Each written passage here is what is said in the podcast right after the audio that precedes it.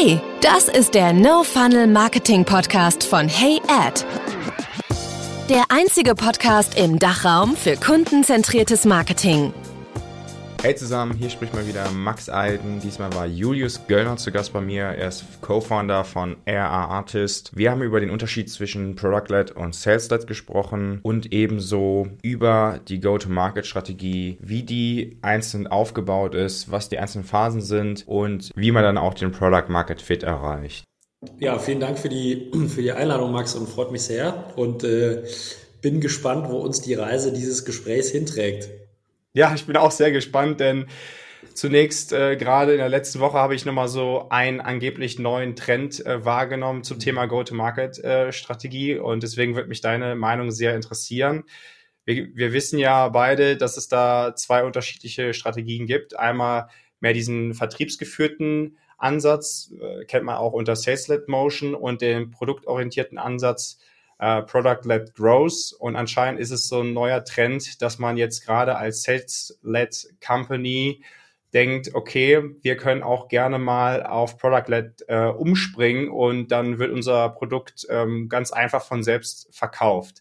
Das habe ich so mitbekommen. Ich habe da auch eine gewisse Meinung dazu, aber mich würde erstmal deine Meinung interessieren. Ja, also ich glaube, das ist nicht schwarz oder weiß, Max. Ne? Ja. Also ich glaube, wie bei vielen Sachen im Leben gibt's für bestimmte Produkte in bestimmten Verticals oder Industrien bestimmte Strategien, die besser oder weniger gut funktionieren. Und äh, ich glaube, genau so muss man drüber nachdenken. Es ist sozusagen ein Baukasten an verschiedenen Instrumenten und ähm, je nachdem, was für ein eigenen, eigenes Produkt man hat, was für ein Service, je nachdem, was für ICPs man hat und was auch für Dynamiken im Markt entstehen, ist das eine oder das andere oder und das andere entscheidend. Es gibt nämlich genauso gut und viele Ansätze, die vielleicht im PLG gestartet sind und dann zusätzlichen Sales-Led-Layer draufbauen oder auch Produkte, die mit Sales-Led gestartet sind, die aber das Produkt sozusagen vielleicht vereinfachen und dann von Enterprise oder Mid-Market in SMB gehen, kleinere Tickets mit einer abgespeckten Produktversion und dann sozusagen auf diesem SMB-Layer noch PLG draufbauen. Und ähm, genau, das muss man sich halt wirklich im Einzelfall angucken, was da für einen selber Sinn macht. Ja, gibt es denn für dich auch so, sagen wir mal, sehr einfache, erstmal Top-Level-Kriterien, um vielleicht sagen zu können, da würdest du eher eine Product-Led-Strategie äh, erstmal anwenden und da eher Sales-Led oder kannst du das aus dem Stegreif jetzt nicht so sagen? Also ich glaube, es gibt keine, kein Allheilmittel, aber ich denke, es gibt eine Korrelation zwischen Komplexität des einzelnen Produktes oder der Problemstellung des Kunden und Sales-Led. Also je komplexer das eigene Produkt ist, je komplexer die Landschaft möglicher Problemstellungen beim Kunden, desto eher brauche ich jemanden, in dem Fall jemanden im Sales, der mit dem Kunden das Problem analysiert, der mit dem Kunden äh, einen Use Case baut, der mit dem Kunden Proof of Concept macht, der mit dem Kunden Proof of Value macht, der mit dem Kunden Business Case aufbaut und der mit dem Kunden dann sozusagen abschließt. Ja? Also das heißt, per se, je, je komplexer das Produkt oder je mehr mehr ich in Enterprise gehe und je mehr Stakeholder am Kaufentscheidungsprozess äh, beteiligt sind, desto eher ist es wahrscheinlich ein Service, der nicht für Product-led geeignet ist. Ja? Und im mhm. Umkehrschluss, ähm, je klarer der Use Case, je einfacher und unkomplexer das Produkt, je weniger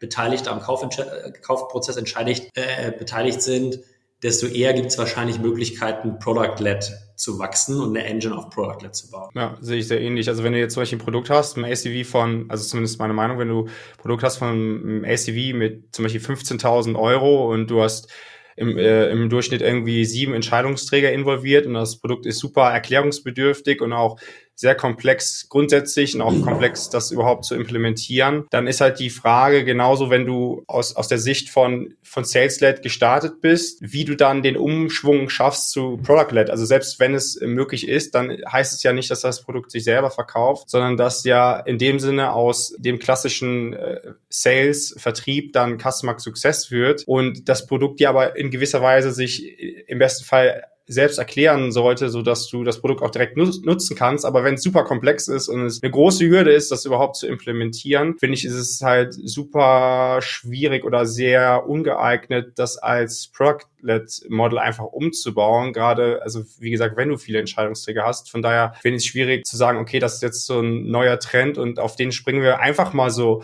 so auf und das, äh, und das lässt sich super schnell umstellen, weil gerade, also ich finde zwei, es gibt ja zwei Positionen. Entweder eine Sales-Led Company, die auf produktorientiertes Wachstum umsteigt und ich finde, da ist der der Umstiegsprozess wesentlich komplizierter, weil du sowieso schon so einen großen Vertriebsapparat aufgebaut hast und das fällt in dem Sinne ja weg, weil auf einmal äh, bei Product-Led äh, muss im besten Fall ja, ja der, der Kunde beziehungsweise äh, das Trial angefragt werden durch Marketing und durch Marketing müssen diese Fragen, die dann sonst bei Sales-Led durch, durch Sales noch geklärt werden, ja schon vorab geklärt werden. Das heißt, eher andersrum, nämlich von einem von einer produktorientierten Wachstum zu Sales-led, würde es ja einfacher funktionieren, weil tendenziell dort das Marketing auch schon für sich selber eigenständig besser funktioniert aus meiner Erfahrung. Würde ich unterschreiben. Ja, also die, die, die Umstellung ist auf jeden Fall einfacher, wobei ich, wie gesagt, gar nicht von einer Umstellung sprechen würde, sondern mhm. Smartic, Smartic Companies nutzen das eher als Anreicherung und als zusätzlichen Layer. Also jetzt vielleicht mal ein Beispiel, irgendwie DocuSign kennt wahrscheinlich jeder als Produkt. Das ist ja als Produkt eigentlich relativ selbsterklärend, ja. Und äh, du, du wirst, wenn du ein Dokument unterzeichnest, von dem du eingeladen wirst, von jemand anderem, relativ klar und einfach verstehen, wie das Produkt funktioniert, ja. Ähm, nichtsdestotrotz hast du vielleicht gerade keinen Use Case oder immer du hast vielleicht einen Use Case und konvertierst in eine Free-Version. Auch da bei DocuSign kontaktiert dich innerhalb von zwei Tagen ein Sales-Team, ja, und äh, versucht sozusagen dir die Vorteile der Paid-Version äh, näher zu bringen. Ja? Und ich glaube, das ist smart, ja. Also wenn, wenn, wenn ich als User sozusagen, ähm, sagen wir mal, x Prozent konvertieren einfach über den Product-Led-Funnel, dann gibt es sicherlich eine nicht unerhebliche prozentuale Anzahl, die du zusätzlich konvertieren kannst, wenn du da noch irgendwie eine Sales-led Engine draufsetzt. Und ich glaube, das ist eher so der Weg, in den es geht, dass ich, dass ich eine Enterprise Company mit einem super komplexen Produkt von wie Celonis jetzt von Sales-led auf Product-led umstellen lässt. Das bezweifle ich sehr stark. Auf jeden Fall, das ist so ein Trend. Das habe ich so mitbekommen, gerade so über LinkedIn oder in der LinkedIn-Bubble. Und dann dachte ich, lass uns mal kurz auch das anschneiden, weil äh, ich habe mich schon viel in der Vergangenheit auch mit Product-led auseinandergesetzt. Und aus meiner Erfahrung tendiert es eher dahingehend, also von der grundsätzlichen Go-to-Market-Strategie, äh, wenn du Klarheit hast über dein ICP und äh, wirklich um dein Marktumfeld und wie du auch das bestmöglichst das Produkt, äh, das, das Problem deiner Zielgruppe mit deinem Produkt lösen kannst, dann kristallisiert sich das für mich immer heraus in dem Sinne, dass ich einen Go-to-Market-Plan verfolge und nicht äh, auf zwei Hochzeiten gleichzeitig tanze. Zumindest wenn wir jetzt hier von einem Startup sprechen und nicht von einem etablierten Unternehmen, die äh, jetzt schon irgendwie 2000 Kunden haben. Ja, also das ist so ein bisschen aus meiner Erfahrung. Äh, nichtsdestotrotz noch ein weiteres Thema ist Venture Capital Geld wird ja immer weniger wert, äh, beziehungsweise Inflation ist ja enorm angestiegen und aus dem Grund wollte ich dich mal fragen, wie siehst du das im, in Bezug auf Go-to-Market-Strategie? Haben sich dadurch äh, gewisse Dinge in, in der strategischen Ausrichtung für dich verändert oder denkst du eher, es sind die noch konkreteren, wenigeren Maßnahmen, auf die man sich äh, fokussieren sollte, wo man vorher vielleicht noch daneben noch viele andere Dinge getan hat, aber jetzt, wo das, äh, wo man einfach schauen muss, dass man nicht, also dass man Budget so effizient wie möglich einsetzt? Ja, das würde ich total sagen, Max. Also die Verwendung von Kapital, also erstmal ist die Beschaffung von Kapital natürlich im Vergleich zu vor zwei Jahren deutlich schwieriger geworden in jeglicher mhm. Form. Ne? Also äh, äh, bei Debt einfach mit höheren Zinsen verbunden, im VC-Markt einfach die Leute sind vorsichtiger und finanzieren nicht mehr so immens und stark, wie das vielleicht noch vor 24 Monaten war. Und was, wozu führt das? Es führt schon dazu, dass sozusagen Ventures, Companies ihre Budgetplanung sehr stark hinterfragen und auch da kritisch drauf gucken, weil sie wissen, Kapital ist kn knapper und das führt natürlich dazu, dass man ähm, bestimmte äh, Tests, bestimmte Experimente einfach nicht mehr macht oder deutlich weniger macht oder on kleinerer Scale, einfach weil die, weil die Fehlertoleranz des Budgets nicht mehr so hoch ist. Ne? Und ähm, mhm. Das ist sicherlich vernünftig, dass wir mal so ein bisschen wieder zurück in eine Normalität geraten, wo Kapital nicht unbegrenzt und für nahezu keine Kosten verfügbar ist. Es bringt natürlich irgendwie aber auch ein Risiko mit sich. In dem Moment, wenn du nicht mehr so viel Spielraum und Flexibilität hast für, für Tests, und du dich dann auf die falschen fokussierst, kann das natürlich irgendwie auch einen sehr stark negativen Effekt auf deine Weiterentwicklung haben. Deswegen sieht man schon, dass, dass, dass Founder und Early Stage Companies äh, schon deutlich, also noch, noch mal mehr bewusster mit ihren Budgets umgehen, auf jeden Fall. Mhm. Und siehst du da auch irgendwie einen gewissen Trend, der sich dadurch ableitet, so dass man zum Beispiel aus, aus Marketingperspektive mehr auf das Organische setzt und weniger auf bezahlte Werbemaßnahmen, weil es halt deutlich mehr, im Sinne deutlich mehr Budget kostet oder sind es mehr so die direkten Maßnahmen, die schnellere Ergebnisse bringen? Gibt es da irgendwie so einen gewissen Trend?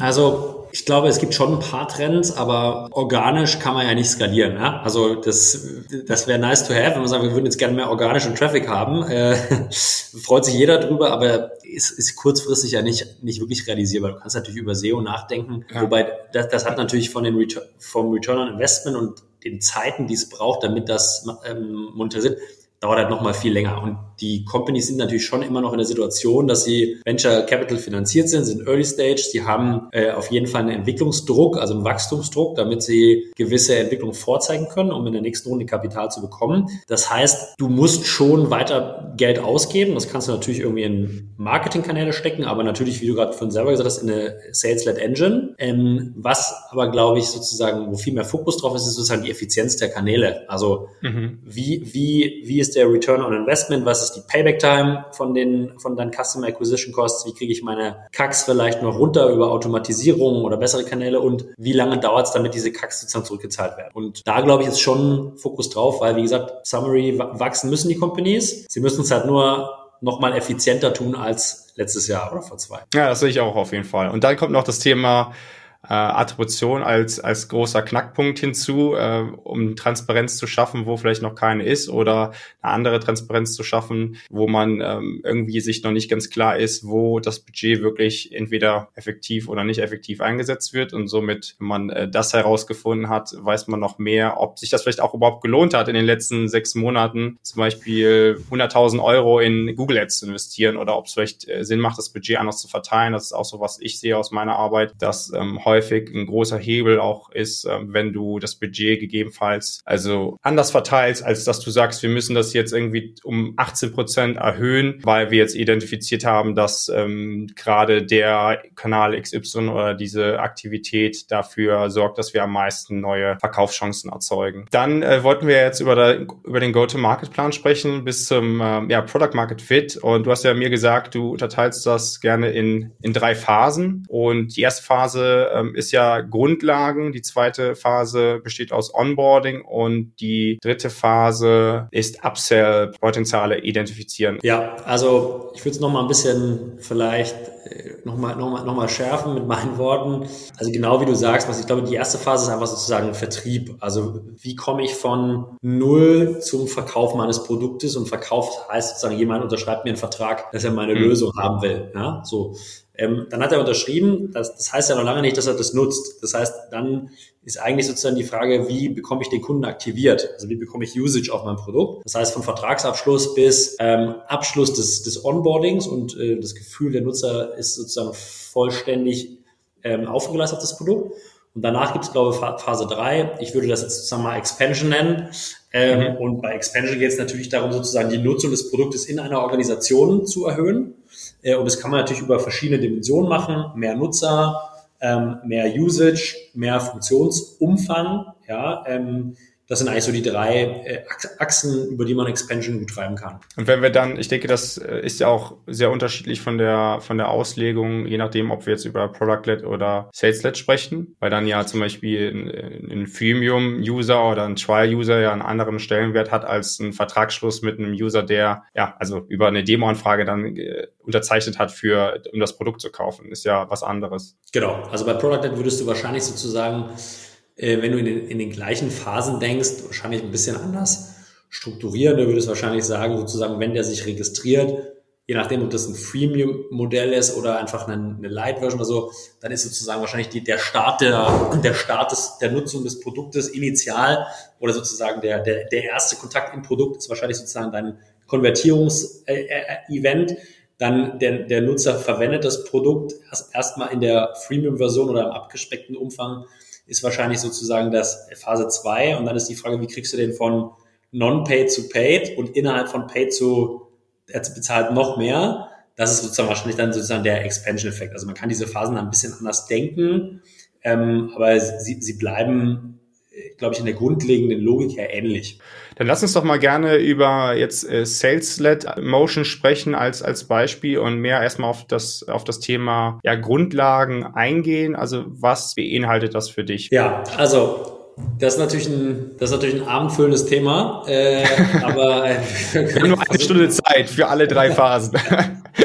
wir können ja mal versuchen, so ein bisschen ein paar Eckpfeiler in den Boden zu rammen. Also, ja, bitte. Ich, ich, ich glaube sozusagen, wenn wir über den Verkauf sprechen, fängt vieles erstmal überhaupt damit an, äh, als, als Founder sich Gedanken zu machen, was sind, was ist mein ICP und meine Buyer-Personas? Ja, also sozusagen, was für eine Lösung entwickle und baue ich ja eigentlich, ähm, was für eine, für eine Selling Proposition habe ich und für wen ist es relevant. Und das ist eine Phase, die aus meiner Erfahrung heraus extrem oft und schnell übergangen wird, aber wo, wo es eigentlich extrem viel Hirnschmalz und auch sozusagen Besprechung und Feedback vom Markt benötigt, um das wirklich für sich selber zu identifizieren ja, und herauszufinden, wer sind eigentlich die Firmen, die für mein Produkt oder mein Service relevant sind und in den Firmen, wer sind denn sozusagen die Buyer-Personas, die, die die Kaufentscheidung treffen. Und dann weitergedacht. Denkst, ja, so, sorry, dass ich unterbreche. Es wäre für mich auch wichtig und ich glaube für die, für die Zielgruppe oder Zuhörer auch.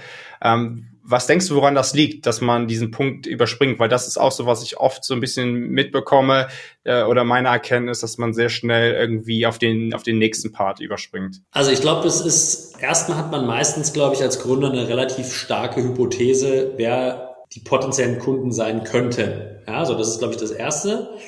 Mhm. Und man hat darüber hinaus sicherlich einen starken Drive, wenn man halt ein Bilder ist, zu bauen. Und das heißt meistens mhm. in der Phase dann entweder Produkt zu bauen oder direkt sozusagen eine Sales Engine und Kommunikation. In, in ganz, ganz vielen Fällen ist aber sozusagen dieses Kundenbild, dieses Ideal Customer Profile, was ich im Kopf habe, entspricht selten der Realität. Und es ist entweder zu breit oder ich habe eine Fehleinschätzung über den wirklichen Schmerz äh, dieser Kunden. Ja, also vielleicht schätze ich den den Schmerz, den ja viel, viel, viel stärker ein, als der wirklich ist. Ne? Und vielleicht ist das Problem, was ich löse, in deren Problemhierarchie anstelle 24. Ich denke aber irgendwie, es ist halt zwei. Ich denke, es ist ein mega, mega Problem, was die haben. So. Und äh, da ist man natürlich irgendwie selber immer ähm, begeistert und im, im Drive und im, im Tunnel. Und meistens hilft es da an dieser Stelle mal kurz auf die Bremse zu treten und mal 10, 15 Interviews zu führen mit Industrieexperten, potenziellen Kunden, wenn man vielleicht schon Pilotkunden hat, mit den Pilotkunden und wirklich mal in der Tiefe zu verstehen, was haben die für Pains und wo liefert mein Produkt oder mein Service gegen diese Pains wirklich Value, ja, und wo, wo hilft es bei einer Lösung? Ja, sehe ich auch so. Also vielleicht eine kleine Story dazu.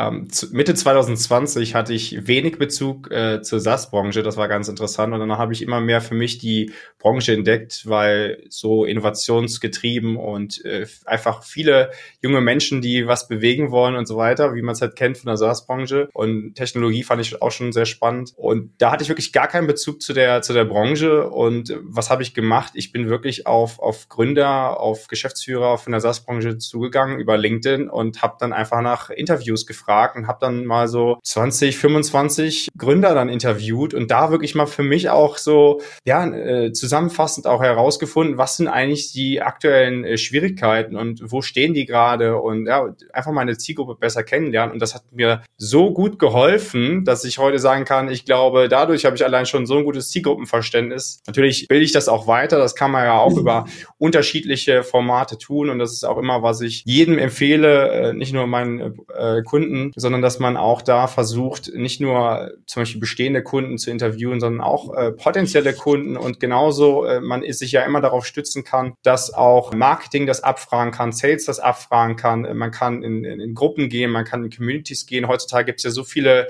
Informationen überall. Nur die Frage ist ja, ähm, wo erhalte ich die und wie passt das auch zu, zu meinem Geschäftsmodell und zu meinem Produkt. Absolut. Ja, völlig richtig, Max. Sehe ich genauso. Und dann jetzt weiter, ich wollte dich gar nicht so unterbrechen, aber ich wollte das nur mal deinen Erfahrungswert da ähm, erhalten. Also gehen wir mal weiter. Also sozusagen ICP erstmal definieren und ähm, mhm. da gilt aus meiner Sicht das Erfolgsrezept, je schärfer und je kleiner das ICP ist, desto besser ist es für den Anfang. Also ähm, der Seth DeHart ist einer der, der großen Sales-Experten aus den USA, der sagt immer, äh, es ist einfacher, Fische in, einer, in einem Fass zu fangen, als mit einem Netz durch den Ozean zu ziehen. Und da hat er, hat er, hat er extrem viel recht. Ja? Also ja wenn ich sozusagen meine ICP sehr scharf definiere, dann ist es auch deutlich einfacher für diese Buyer-Personas und ICPs Kommunikation aufzusetzen. Das heißt, wenn ich mhm. diese ICPs mal definiert habe und die sind auch nicht langfristig in Stein gemeißelt, sondern die sind dynamisch, die werden sich verändern, da werden mal neue hinzukommen. Dann ist der nächste, der nächste Schritt, ich teste sozusagen gegen diese ICPs bestimmte ähm, Kommunikationskanäle und bestimmte Kommunikation. Also ich versuche sozusagen ein Gefühl dafür zu bekommen, ob das, was ich denke, was Wert stiftet für die, ich auch mit Kommunikation übermittelt bekomme. Also auf Deutsch, ich teste per wahrscheinlich am Anfang E-Mail und LinkedIn, überlege mir ein Messaging, was sozusagen den Mehrwert meiner Lösung äh, verkauft, aber auf den Painpoint der Buyer-Person was abzielt und baue sozusagen erste Messaging-Kadenzen auf, um zu schauen, meine Hypothese zum wahrgenommenen Wert, passt die oder passt die nicht und versuche da sozusagen erste Indikationen zu bekommen ähm, zu, zu Rückmeldungen, wie viel, wie viel Leute zeigen Interesse und konvertieren in ein Gespräch. Um dann, genau, um den Message Market Fit äh, zu finden, da gibt's ja auch zwei Ansätze, also was du gesagt hast, das ist ja mehr so die, die man würde wahrscheinlich noch immer noch sagen, äh, Marketing-Methode oder äh, ja, mehr der Vertriebsansatz, dass ich ähm, auch Unternehmen kalt anrufe oder ähm, auch dort ähm, irgendwo ähm, ja in dem Sinne Interviews äh, ja, erzwinge oder oder irgendwo mir einhole. Äh, was ist denn für dich, äh, wo siehst du denn, wo bekommt man denn am schnellsten, durch welche Methode den, den, ja, so, so ein Response vom Markt, dass man so schnell wie möglich ein Message Market Fit identifiziert? Also ich glaube, wenn du, wenn du immer noch in der Phase von Founder Sales bist, also da bist du gerade, dann ja. halte ich Cold Calling für ein sehr ineffizientes Instrument, weil du das sozusagen mit deiner Zeit nicht on scale machen kannst. Das geht per äh, schriftlichen Outreach deutlich einfacher. Da kannst du auch mal mit Automatisierung irgendwie die, den Individualisierungsgrad deiner Messages klein halten und dafür mehr auf Volumen gehen, weil du willst ja erstmal sozusagen ein paar initiale Signale in Form von KPIs bekommen. Ähm, daher halte ich sozusagen Cold Calling in der Phase für, für eher ungeeignet. Ja, das ist ein mhm. Instrument, das wird sicherlich im, im, im Verlauf der Journey irgendwann relevant, nämlich dann, wenn ich Message Market Fit habe, wenn ich Gefühl dafür habe für Conversions äh, und vielleicht auch ein, auch ein Team. Äh, aber in der Phase halte ich das für sehr ineffizient. Okay, und dann, äh, wenn man das dann hat, den Message Market Fit? Genau, also ich glaube, wenn du den Message Market Fit hast, dann ist natürlich die Frage, die du als nächstes klären musst, wie konvertierst du die Leute von einem, von einem Erstgespräch, also Message Market Fit heißt ja sozusagen, die konvertieren meistens im SaaS-Bereich in eine Demo oder in ein Qualifizierungsgespräch. Ähm, dann solltest du natürlich in, der, in dem nächsten Schritt sozusagen Indikationen bekommen, und ein paar Rahmenbedingungen für, wie bekomme ich die jetzt von äh, Qualifizierungsgespräch bis zum Vertragsabschluss. Mhm. Ja, und ähm, da wirst du nochmal sicherlich äh, sehr stark äh, in Erfahrung bringen müssen und lernen, okay, was sind wirklich die, die Mehrwerte, wenn wir aufs ganze Produkt ähm, gucken, die äh, wirksamsten sind, die am effizientesten sind, die am besten konvertieren. Ähm, was sind vielleicht auch sozusagen Obligations, also Hemmnisse beim Kunden im Verlauf dieser Discovery, in der Qualifizierung, die immer wieder kommen, wo hat der Kunde Angst? Wer sind vielleicht ähm, in diesem Prozess weitere Stakeholder, die ich vorher noch gar nicht im Kopf hatte, auf die ich aber Rücksicht nehmen muss? Ja, ähm, so und das heißt, nächster Schritt ist eigentlich zu verstehen, ähm, wie wie funktioniert Konvertierung von First First Contact zum Abschluss. Und wenn ich das sozusagen, glaube ich, in Gänze verstanden habe, also das gesamte System, dann ist eigentlich ein guter Zeitpunkt, meine ersten meinen ersten Sales FTE zu holen, der mich vor allen Dingen in Lead Gen und vorne im Funnel supportet. Ja, für mich wäre zum Beispiel sogar Message Market Fit, indem ich das anhand von Engagement oder von Conversions äh, abhängig machen würde. Aber das muss nicht unbedingt jetzt direkt ein Trial ein Demo sein, sondern es könnte auch schon frühzeitiger sein. Und somit könnte ich dann validieren oder zum Beispiel von E-Mails, wenn wir, wenn wir es zum Beispiel über eine Automation machen, auch schon anhand von der Öffnungsrate. Wobei, gut, da spricht jetzt viel die Headline auch darüber. Da kannst du jetzt auch nicht wirklich äh, Message Market Fit direkt anhand dessen festmachen. Aber dann sozusagen von der, ja, von der Engagement Rate würde ich es auch schon ähm, in ungefähr festmachen, ob das Messaging schon so ausreichend ist oder ob vielleicht einfach die Kommunikation noch nicht zielgerichtet ist und nicht die Informationen beinhaltet, die nachher auch wirklich die Zielgruppe abholt. Mm, das würde ich nicht, das würde ich nicht unterschreiben, weil da schreibst jetzt in den Betreff rein, äh, jetzt 1000 Euro geschenkt, hast du phänomenale Öffnungsraten. Mhm. in die E-Mail, in die E-Mail schreibst du rein, hey Stefan, ähm, würde dir jetzt meinen Porsche schenken, melde dich doch einfach mal zurück. So, da wirst du, wirst du extrem starke KPIs bekommen, ja, äh, würde dich aber für dein Produkt sozusagen, glaube ich, noch, noch wenig, also wenn du, das ist natürlich jetzt ein Extrembeispiel, ein bisschen ad absurdum geführt, aber da werden ja sozusagen die Büroen-KPIs auf diese Themen wenig, erstmal noch wenig Impact und Fleisch an Knochen bringen. Ich glaube, ja, deswegen meine ich den Betreff, also das ist jetzt nicht ganz korrekt. Äh, das, deswegen äh, bin ich ja nochmal zurückgerudert. Deswegen meinte ich also, äh, du könntest jetzt alles Mögliche in den Betreff schreiben und wenn du dann nur die Öffnungsrate als KPI nehmen würdest für dein Message Market Fit, würde es jetzt wenig Sinn machen. Aber ich meine grundsätzlich vom, vom Engagement, ähm, äh, wie, wie das äh, ankommt und aufgrund dessen man vielleicht auf, auf eine gewisse Seite, die dann dort verlinkt ist, konvertieren würde oder generell halt dieser Conversion Rate von einer anderen Marketing-Maßnahme, ja, oder zum Beispiel äh, von deiner LinkedIn-Ad, äh, wie viele haben sich zum Beispiel das Video zu, zu 100 Prozent angesehen. Das wäre für mich auch ein guter Indikator, dass es super ja. relevant ist, was du da für Informationen teilst. Und das wäre für mich aber so, dass es mehr anhand von Konsum bestimmt wird, ähm, als mhm. dass es unbedingt abhängig ist von der Conversion. Also ich ja, also ich glaube, wir reden wahrscheinlich am Ende über das gleiche, Max. Also Conversion heißt ja sozusagen Conversion zu einem Trigger oder zu einem Zielpunkt. Und ja. jetzt kannst du sagen, die Conversion ist für dich zu, hat das Video 100% gesehen? Das wäre ein Conversion-Event. Ich würde jetzt in meinem Beispiel sagen, das Conversion-Event ist sozusagen Discovery oder Qualification Call. Mhm. Also ähm, da bin ich völlig bei dir. Du, du, kannst sozusagen ein für dich sinnvolles Event, einen sinnvollen Trigger definieren und dann ist sozusagen die Frage, wie viele Leute konvertieren von dem Outreach, also dem Versenden der E-Mail zu diesem Trigger-Event. Und je nachdem, ja. was du für ein Modell hast, was du auch vielleicht sozusagen für eine Engine bauen willst, ähm, ist dann sozusagen diese Conversion ist dann entscheidend. Ne? Und ähm, ich glaube so, wenn du, wenn, wenn du da, nehmen wir mein Beispiel, hinbekommst, dass du zwischen 5 und 20 Prozent der kontaktierten Leute in, in eine in Discovery Call oder eine Demo konvertierst, dann würde ich sagen, hast du auf jeden Fall sozusagen Indikation für ein Message, Message Market Fit. So, ne? Also mhm. ich glaube, das ist so eine Range, die ist super. Wenn du drunter bist, dann ist, glaube ich, an der Kommunikation noch was nicht ganz scharf oder der, der Mehrwert ist noch nicht ganz so, so gegeben, wie das sein sollte. Ähm, genau, aber ich glaube, da, wir reden da komplett über das Gleiche. Denke ich auch. Genau, da sind wir ja noch immer noch beim, beim, also wir waren ja jetzt beim Founder Sales, dann hast du ja jetzt davon gesprochen, okay, dann äh, heiert man den ersten, die erste Salesperson. Ja, genau. Also jetzt ist, glaube ich, so, äh, das ist Phase 1, 1a, haben wir jetzt, haben wir jetzt, haben wir jetzt hinbekommen. Wir haben ein paar Indikationen, wie, wie wir Leute ansprechen. Wir haben ein paar Indikationen, wie Leute konvertieren. Jetzt ist natürlich die Frage sozusagen, wie kriegen wir das wie kriegen wir das irgendwie skaliert? Und ähm, da ist sozusagen das Ziel oder sinnvoll, der erste Hire ähm, sollte halt sollte ein Sales Pioneer sein, ja, das sollte eigentlich so die eierlegende Wollmilchsau sein. Full Stack äh, Sales, der, der sollte schon SDR-Erfahrung haben, der sollte schon AI-Erfahrung haben, aber der sollte sich trotzdem nicht zu schade sein, beides zu machen.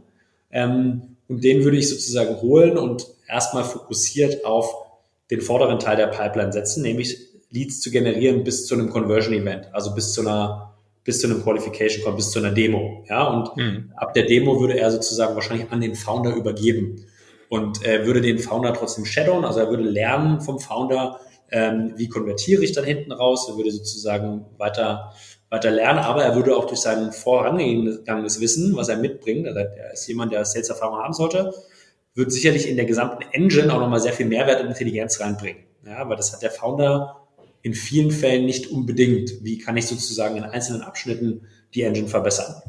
Und ja. ähm, genau, wenn, wenn das gegeben ist äh, und das funktioniert on Scale, das heißt, wir kriegen immer mehr, immer mehr Daten, weil wir immer mehr sozusagen ähm, Leads da durchjagen, dann kriegen wir so ein Gefühl, okay, wie viel, wie viele SDRs brauchen wir um ein AI, also jetzt in dem Fall unser Sales Pioneer, den Founder, wie ist da das Verhältnis? Ähm, wenn das gut funktioniert, und wir ein Playbook haben für unsere SDR-Akquise-Tätigkeiten, dann ist es vielleicht der Zeitpunkt, dass wir uns den nächsten SDR holen und der unser Sales Pioneer eher in die äh, AI-Rolle wechselt und den Founder ablöst so ein bisschen oder den Founder unterstützt. Und so kriegt man sozusagen ein, ein Konstrukt an immer, äh, immer mehr Daten und dadurch wird sozusagen diese Sales Engine auch zunehmend planbarer und vorhersehbarer.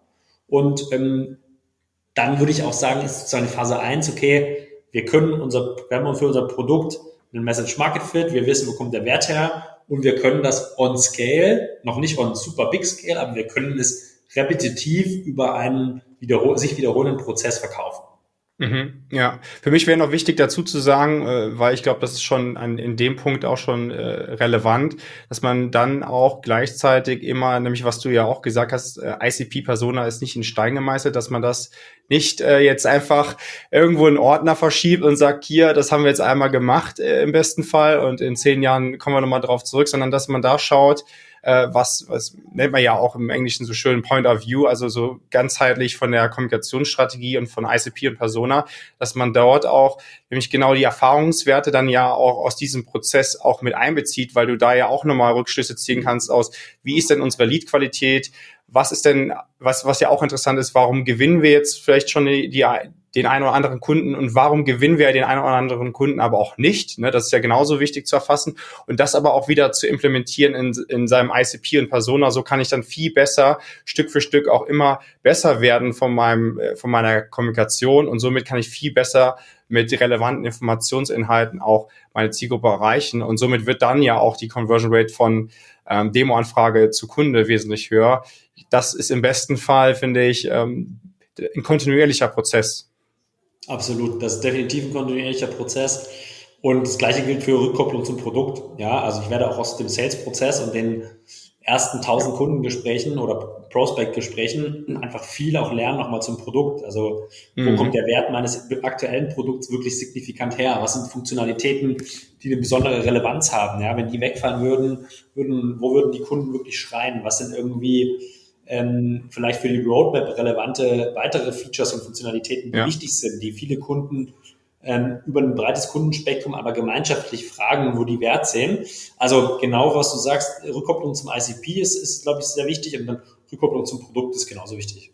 Ja, und zu dem Punkt, was du jetzt genannt hast, noch ähm, ein, ein ähm, sagen wir mal, spann spannendes Verhalten, was ich so ein bisschen im Markt immer sehe, ist diese starke Sicht, zumindest wenn man Mitbewerber hat, dass man dort immer sehr viel versucht, auch bei sich zu integrieren, was der Mitbewerber macht oder was der Mitbewerber anbietet. Inwieweit siehst du das als sinnvoll, dass man versucht, sich selber als, als sozusagen äh, ja, seine USPs herauszuarbeiten, beziehungsweise am besten ein individuelles Produkt hervorzubringen oder zu sagen, naja, wir machen das, was äh, irgendwie schon besteht, einfach nur besser? Gibt es wahrscheinlich auch keine Antwort, die gleich alles, die, ja. alles anwendbar ist. Aber ich weiß, das ist eigentlich ein großes Thema.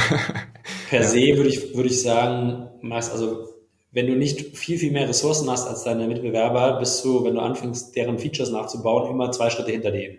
Mhm. Ja, und da würde ich sagen, hast du eigentlich long-term verloren, weil ja. ähm, wenn du natürlich irgendwie äh, eine deutlich bessere Ressourcenausstattung hast, hast viel mehr Kapital aufgenommen und deine Konkurrenz hat irgendein Killer-Feature, was für dein Vertical extrem wichtig ist, dann würde ich natürlich schon sagen, bau halt mit den Ressourcen, also komm erstmal auf die gleiche, äh, auf die gleiche Flughöhe, aber auch dann musst du in der Vision schon sehr, sehr scharf sein und eigentlich nicht auf deinen Wettbewerb gucken, sondern relativ ja. klar sein, wo du mit deinem Produkt hin willst, weil auch nur dann wirst du mehr Ressourcen haben, ja, weil warum sollte jemand glauben, dass du sozusagen als Zweiter am Markt einfach nur den, den ersten nachbaust, dann würde ich als Investor sagen, ja, investiere ich doch in den ersten. Gibt natürlich ein paar Modelle wie das Quick-Commerce-Thema, ja, wo du so äh, einfach, wo, wo einfach so viel Geld reingeht und dann einfach die Frage ist, okay, wer hat die tiefsten Taschen und hält es am längsten durch? Aber wenn wir jetzt über SaaS sprechen, würde ich immer mich nicht, also nicht, nicht am Wettbewerb orientieren, sondern immer mhm. sozusagen über meine eigene Vision nachdenken und über die Painpoints meiner ICPs und gucken, wo, wo kann ich wirklich Wert für die, wo kann ich den nächsten inkrementellen äh, oder den nächsten signifikanten Mehrwert schaffen für die.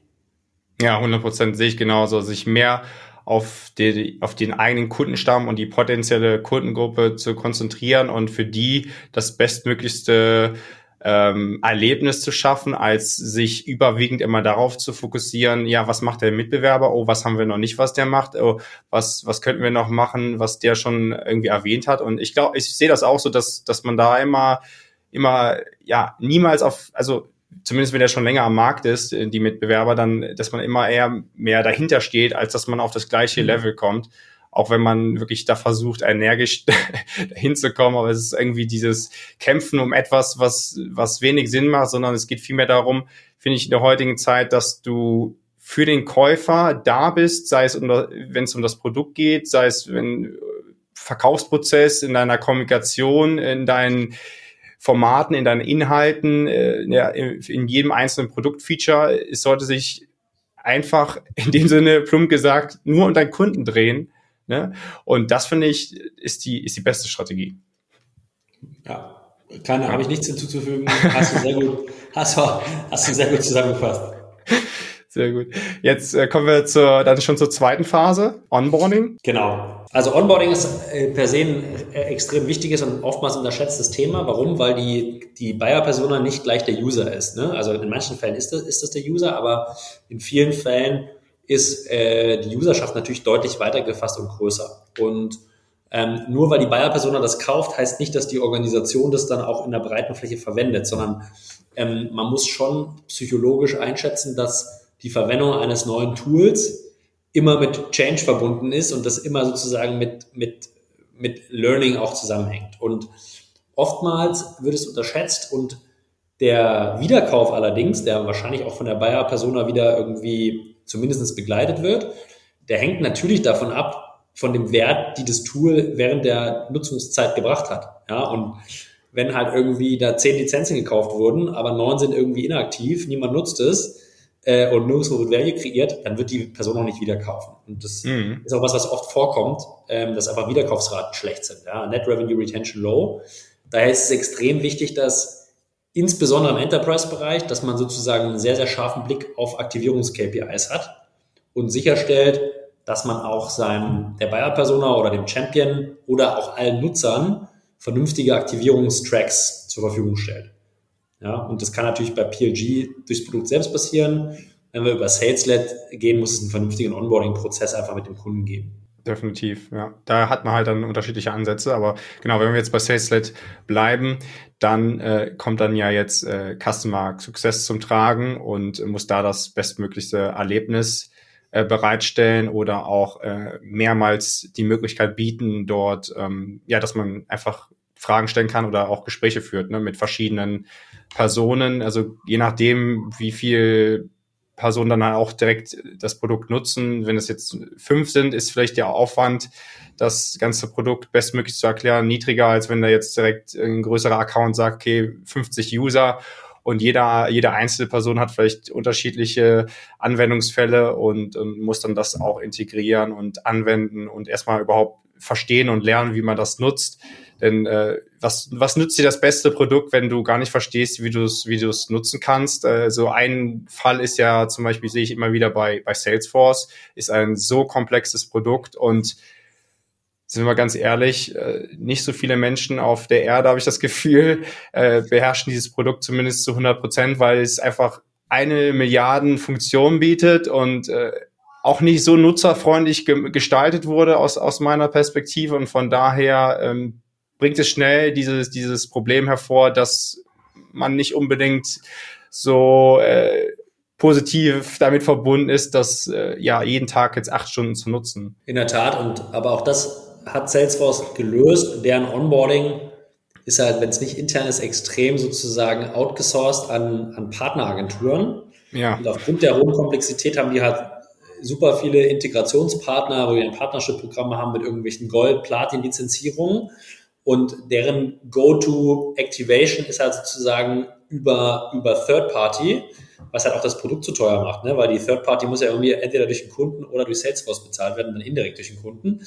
Aber also ich gebe dir völlig recht, da ist aufgrund der Komplexität des Produktes Aktivierung schwierig und aber da, dadurch haben die sich halt sozusagen auch einen Weg überlegt, wie sie Aktivierung sicherstellen können. Ne? Und mhm. das geht dann halt meistens über irgendwelche Onboarding Agencies oder betreuende Agenturen. Selbst da ist halt immer die Frage, inwieweit ist das halt auch so ein bisschen, sage ich mal, äh, reaktiv. Ne? Also diese Betreuung, dass, dass du bestmöglichst den größten Nutzen aus dem Produkt ziehen kannst, das äh, Produkt bestmöglichst verstehst. Denn, weiß nicht, manchmal habe ich, ist es egal jetzt unabhängig jetzt von Salesforce oder grundsätzlich, eher so gesprochen von diesem Modell, ist halt, inwieweit ist das halt auch so gestaltet, dass du so den Fortschritt in dem Produkt machst. Ich finde, das ist immer so ganz sehr gut darzustellen, also äh, auch visuell und mit verschiedenen ähm, ja, Benachrichtigungen und Möglichkeiten bei PLG, wenn du im Produkt bist, dass du einfach den Fortschritt direkt für dich erkennst, sei es visuell oder dadurch, dass du auch erlebst, okay, welche Produkt Produktfunktion habe ich noch nicht genutzt und was macht für mich am meisten Sinn.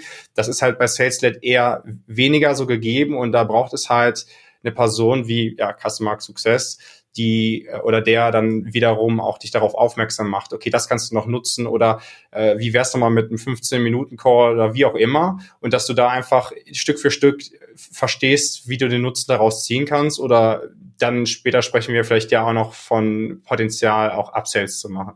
Ganz genau. Also am, am Ende muss der gefühlte Wert, der gefühlte Value beim Kunden, der muss vorhanden sein. Und das musst du schaffen, dass sozusagen der Kunde Wert erfährt durch die Nutzung des Produktes. Und da musst du ihn sozusagen bestmöglich aufschlauen.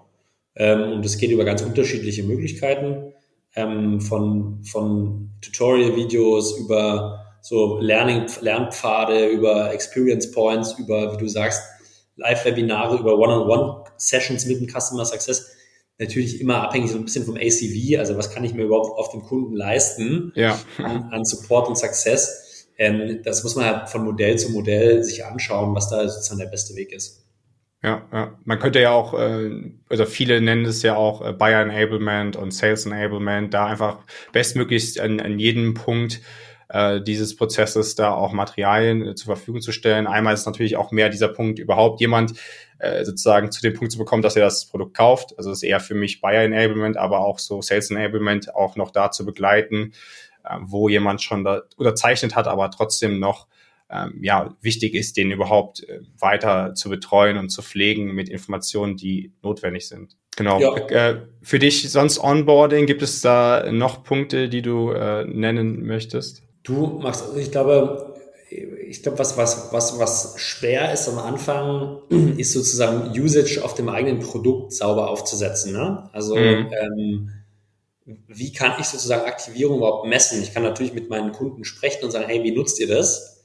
Ähm, aber sinnvollerweise habe ich irgendwie Recognition auf meinem Produkt mit einer Tech-Lösung, die mir eigentlich Userverhalten sehr klar auswertet. Ja. Und ähm, mhm. das ist das ist ziemlich komplex und nicht so einfach, weil auch da der Tooling-Markt, glaube ich, noch nicht, also da sind wir noch nicht am Ende.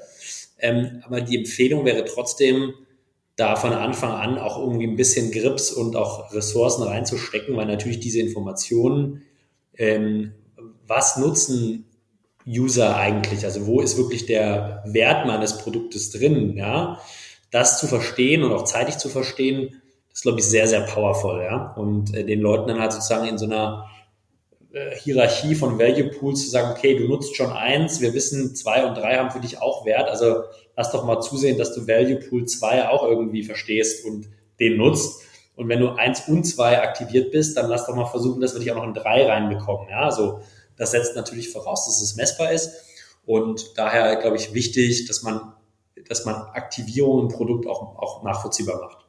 Mhm, genau, also da kann man halt auch super viel noch äh, ausbauen, auf jeden Fall, auch wenn man das so richtig äh, jetzt detailliert machen würde, dann zu sagen, okay, diese eine Produktfunktion, wenn das genutzt wird, dann startet zum Beispiel eine Automation, dann senden wir denen eine E-Mail und dann äh, listen wir nochmal genau die wichtigsten Faktoren auf mit einem Video und so weiter und so fort. Das wird natürlich jetzt viel zu ins Detail gehen, aber da gibt es halt super viel Möglichkeiten und aber ich sehe auch so Richtung Toollandschaft, da gibt es mehr Lösungen, was das angeht, also vom, vom Nutzungsverhalten bei für PLG Companies als für Salesled, finde ich. Weil wahrscheinlich die, das liegt einfach mit der, wie, wie man das messen kann, das Nutzerverhalten, dass das äh, erschwerter ist bei, bei Sales-Produkten. Ja, also ich glaube auch, dass äh, bei PLG ist es ja ein Thema, was jetzt noch gar nicht so, so lange existiert. Ja, also ich glaube, wenn du dir, also nehmen wir mal das Salesforce-Beispiel, die, die Software gibt es jetzt schon, glaube ich, oh, jetzt müsst, also ich schätze mal 20 Jahre hm. und ähm, auch so diese Automatisierungstools, die es da gibt, also, da gibt es einfach extrem viel Zeit, Ressourcen und Grips, die da schon reingeflossen sind. Ähm, so Product Measurement und äh, das Produkt wirklich messbar machen, das ist im E-Commerce über so Conversion Funnel schon, glaube ich, ganz gut abgebildet, aber die sind halt auch relativ stringent und einfach, ja, also die sind halt immer gleich. Ähm, mhm. Das ist halt in SaaS, sind wir da, glaube ich, einfach von der Lernkurve und der Evolution her noch ein bisschen, äh, noch ein bisschen am Anfang. Aber B2C E-Commerce ist ein äh, gutes Stichwort, da kann man sich immer viele Ideen holen. Absolut, also ich glaube, das, äh, da kann man sich auf jeden Fall hier und da mal einen Impuls holen. Ich glaube, man darf halt nur nicht eins zu eins kopieren, das geht meistens nee. in die Hose, sondern man muss halt versuchen, so ein bisschen den geistigen Transfer hinzubekommen. Ja? Ja, ja. Und zu dem Punkt nur, nur eine Sache, es passt jetzt nicht ganz zum Thema, aber was ich immer interessant ist, finde, wenn man mal bedenkt, dass B2C E-Commerce, das Marketing muss so funktionieren, dass es ein Produkt verkauft. Und häufig finde ich im B2B SaaS ist es so, dass Marketing existiert, um Leads zu erzeugen, aber nicht das Marketing existiert direkt, um ein Produkt zu verkaufen, sondern man setzt sehr noch darauf, gerade bei Sales-led Companies, dass der Vertrieb auch sehr viel davon übernimmt, obwohl man sich immer die Frage stellen könnte, inwieweit könnte man noch mehr gemeinsam dieses Ziel erreichen, dass man nämlich auch ein Produkt äh, verkauft. Und ich finde, Marketing ist einfach Vertrieb im großen Stil. Das heißt, vieles, was ja auch Sales später erklären könnte oder erklärt und, und versucht zu validieren, könnte man durch verschiedene Marketingmaßnahmen auch schon vorher validieren. Deswegen finde ich das zum Beispiel sehr spannend, wenn man das betrachtet, dass gerade im B2C eigentlich Marketing existiert oder so funktionieren muss, dass es direkt ein Produkt verkauft und da kein Sales noch dazwischen ist. Da gibt es auch, also ich glaube, HubSpot hat den Begriff des Smarketings ins Leben gebracht, ähm, wo eigentlich sozusagen genau diese Hypothese in den Vordergrund gestellt wird, dass mhm Marketing und Sales eigentlich sozusagen unter einen organisatorischen und gemeinschaftlichen Hut müssen, ähm, um sozusagen das gemeinsame Endziel der Conversion in Vertrag und der Aktivierung irgendwie zu verfolgen. Ja? Also ich glaube, da gibt es Gott sei Dank auch schon viele Bestrebungen, weil das aus meiner Sicht total sinnvoll ist. Okay, und jetzt kommen wir zur, zur dritten und letzten Phase. Expansion war es. Genau, also ich glaube, bevor man Product Market Fit erreicht hat, muss man auch verstanden haben, wie Expansion funktioniert. Und ähm, Expansion ist natürlich irgendwie ein bisschen getrieben aus mehreren Faktoren. Ne? Also einerseits natürlich eine Grundzufriedenheit mit dem existierenden Produkt. Also du hast gekauft, du bist voll aktiviert und dann muss sozusagen das, was dir in dem Verkaufsprozess versprochen wurde und das, was im besten Fall abgeklärt wurde, Painpoint-Lösung und der Value-Add, der muss natürlich dann auch erstmal geliefert werden. Ne? Also mhm. der, der Perceived Value muss dann da sein. Und da ist natürlich die Frage, okay, wie schaffe ich es, wenn dieser Perceived Value da ist? Wie schaffe ich noch weiteren Wert für meinen bestehenden Kunden zu generieren? Und das kann, wie gesagt, über aus meiner Sicht verschiedene Achsen passieren. Ich kann versuchen, in der Organisation weitere Nutzer zu finden und ich diesen Nutzern auch diesen gleichen Wert zur Verfügung zu stellen. Mhm. Ich kann versuchen, den bestehenden Nutzern über mehr Funktionalität weitere Werte zu schaffen, indem ich andere Probleme nochmal löse. Das, genau. Ich kann auch einfach äh, versuchen, Wert zu schaffen, indem ich mehr Usage schaffe. Also mein, mein, mein Produkt wird einfach mehr genutzt. Ne? Wenn ich jetzt eine Kundentransaktion habe, machen wir es ganz einfach oder so, ich verarbeite Rechnungen mit diesem SaaS-Tool, dann ist wahrscheinlich in jeder Rechnung, die ich mit dem Tool verarbeiten kann, in welcher Form auch immer, liegt irgendwie Wert. Ja? Weil jedes, jede Rechnung, die verarbeitet wird, spart mir Zeit. Das heißt, wenn ich mehr Rechnungen dadurch bekomme, durch dieses Tool, wird mehr Wert generiert und damit kann ich auch sicherlich irgendwie nochmal Usage-Based preisen und mehr, mehr Geld, ja. Revenue generieren. Und das muss man verstehen, dass man sozusagen die zusätzlichen Potenziale dem Kunden aufzeigt und dann auch so ein Produkt in einer größeren Organisation wachsen lässt. Äh, mhm. Learn and expand. Ähm, da, das, das sollte man irgendwie auch zumindest im Ansatz verstehen für, für Product Market Fit. Ja, das heißt, wenn ich das jetzt so richtig raushöre, hast du jetzt mehr von Upsells gesprochen. Also immer wieder so ein Thema, was auftaucht, ist so grundsätzlich Verhältnis von Net New Business zu, zu Upsells oder äh, welche Abteilung was verantworten sollte. Also aus meiner Sicht ist es, dass Marketing Net New Business verantworten sollte und Sales, wo auch Customer Success inkludiert ist, mehr Richtung Upsells gehen sollte. Was ist so deine Perspektive, deine Meinung dazu, wie das Verhältnis sein sollte? Also ich glaube, aus meiner Sicht ist Net New Business ganz klar Marketing und Sales. Weil die machen eigentlich, mhm. also der Vertrieb sollte, äh, sollte irgendwie ganz klar verantwortlich sein und hängt auch wieder ein bisschen von der Organisation ab. Aber ja. in ganz vielen ja. Fällen fürs Net New Business und Expansion und Retention sollte im Customer Success liegen. Mhm. Äh, und jetzt kann man sich überlegen, ob man Customer Success irgendwie in eine in eine Organisation mit reinsteckt, wo ganz, ganz oben drüber ein Chief Revenue Officer äh, sitzt, äh, wahrscheinlich Post Series B, ja. Ähm, Aber unabhängig der Organisationsstruktur würde ich erstmal Customer Success als sehr eigenständige Einheit mit eigenständigen ähm, Zielstellungen sehen. Und mhm. ähm, Net Revenue Retention und alles, was damit zusammenhängt auf einer untergeordneten Ebene, ist aus meiner Sicht ein Customer Success Thema. Das heißt also, du würdest dem zustimmen, wenn man sagen würde, Marketing verfolgt, also grundsätzlich das Ziel, Inbound Pipeline zu erzeugen, sprich dann Net New Business dementsprechend und Sales verfolgt ähm, Net New Business und aber auch dann in dem Zusammenhang Customer Success verfolgt das Ziel, ähm, Upsales zu erzeugen, aber genauso auch ja, Sales. Weiß ich nicht, ob ich dich richtig verstanden habe, Max. Also aus meiner Sicht, wenn man es jetzt ganz, ganz vereinfacht, mhm. äh, ist Marketing dafür, dafür verantwortlich, Pipeline zu generieren Sales die Pipeline zu konvertieren und Customer Success die konvertierte Pipeline abzusellen.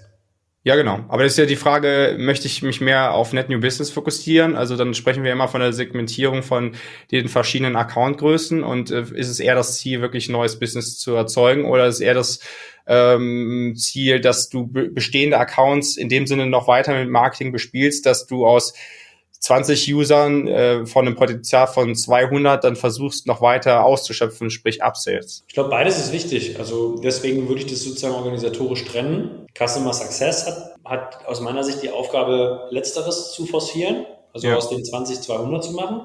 Und äh, Marketing kann natürlich da auch ein bisschen unterstützen, wenn man jetzt Bestandskundenmarketing ja. irgendwie durchdenkt und sagt, okay, was kann man da machen?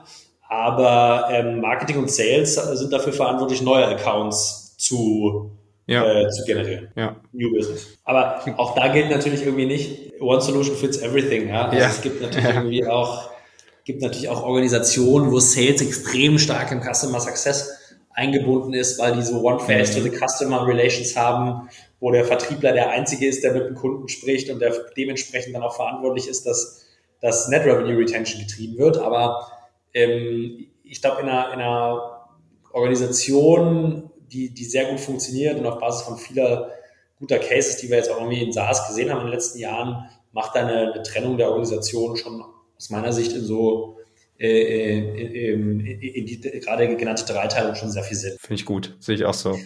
Und manchmal kann man das natürlich auch in Teams zusammenstecken. Ne? Also dann ja. arbeitet der Success, äh, gibt es natürlich so Zwischenwelten, dass der Success und der Sales-Kollege äh, gemeinsam dann an einem Account arbeiten.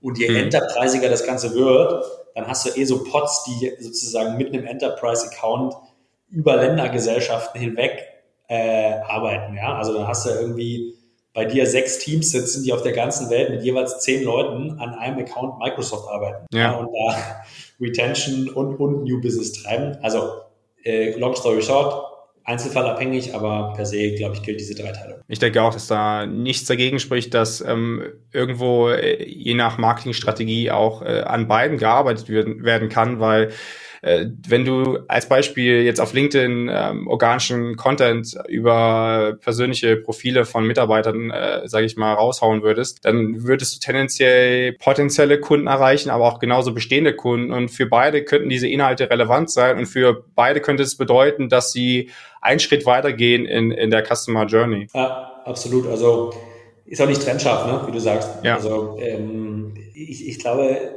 was was, glaube ich, dennoch nicht so oft vorkommt, ist, dass man sozusagen das Marketing fokussiert auf Bestandskunden-Marketing und damit verbundene Expansion. Ich glaube, bei so Account-Based-Strategien ist das schon der Fall. Also wenn ja. je höher du, je größer es wird. So mit Market und SMB, glaube ich, ähm, passiert es weniger, aber du hast natürlich viele so Content- und Brand-Initiativen, die genau wie du sagst, dann auf alles abzählen, auf Neukunden und Bestand. Ja, und dann ist es halt auch abhängig von der Segmentierung und ich glaube, es ist wichtig, dass man da sich auch auf die, je nachdem, wie man es halt äh, definiert. Ne? Es gibt ja diese Definition Tier 1, Tier 2, Tier 3 und Tier 1 ist meistens äh, die, die größten Accounts und da den äh, Versuch zu starten, direkt die Tier 1 Accounts zu erreichen, ist eigentlich so ein Ding der Unmöglichkeit, sondern sich da eher darauf zu fokussieren, erstmal die Tier 3 Accounts zu erreichen und da finde ich es zum Beispiel schwierig, wenn man dann zum Beispiel sagen würde, äh, wir hauen da jetzt eine E-Mail-Kampagne, so eine Automation raus mit 20 E-Mails und versuchen dadurch irgendwie unsere äh, Top äh, 20 Accounts mit zu erreichen. Das wird halt irgendwie nicht funktionieren, sondern da muss man halt mal schauen, die Strategie anpassen, je nach ähm, ja, Account-Segmentierung auch. Definitiv. Ja, ich glaube, ansonsten sind wir jetzt äh, so ungefähr am, am Ende angelangt, außer du möchtest noch was hinzufügen. Du, nee, ich glaube, wir haben eine gute Punktlandung jetzt hier gemacht, Max. Äh, eine Stunde, ein bisschen oder eine knappe Stunde sharp. Ähm, ich glaube, man kann in alle diese Themenbereiche super tief reingehen. Ne? Da liegt ja. überall extrem viel Wert verborgen. Aber so, ich glaube, von einer High-Level-Perspektive ist das so ein bisschen meine Sicht auf, wann hat man eigentlich Product Market Fit erreicht. Ja, sehr cool. Danke dir für deine Zeit, hat sehr viel Spaß gemacht. V vielen Dank dir für das, äh, für das Gespräch, Max, und äh, viel Erfolg weiterhin. Danke. Das war der No Funnel Marketing Podcast. Danke fürs Zuhören. Wenn dir diese Folge gefallen hat, würden wir uns über eine Bewertung freuen. Bis zum nächsten Mal. Hey, nochmal vielen, vielen Dank fürs Zuhören. Ich wollte mich nochmal persönlich bei euch, äh, bei dir bedanken und darauf hinweisen, dass es ja jetzt auch eine No Funnel Marketing Sales Community gibt, wo Experten, Expertinnen ihr Wissen teilen und wo wir uns gegenseitig unterstützen. Und äh, diese Community wächst gerade. Daher meine herzliche Einladung. Die Community findest du über die Website heyad.de Community.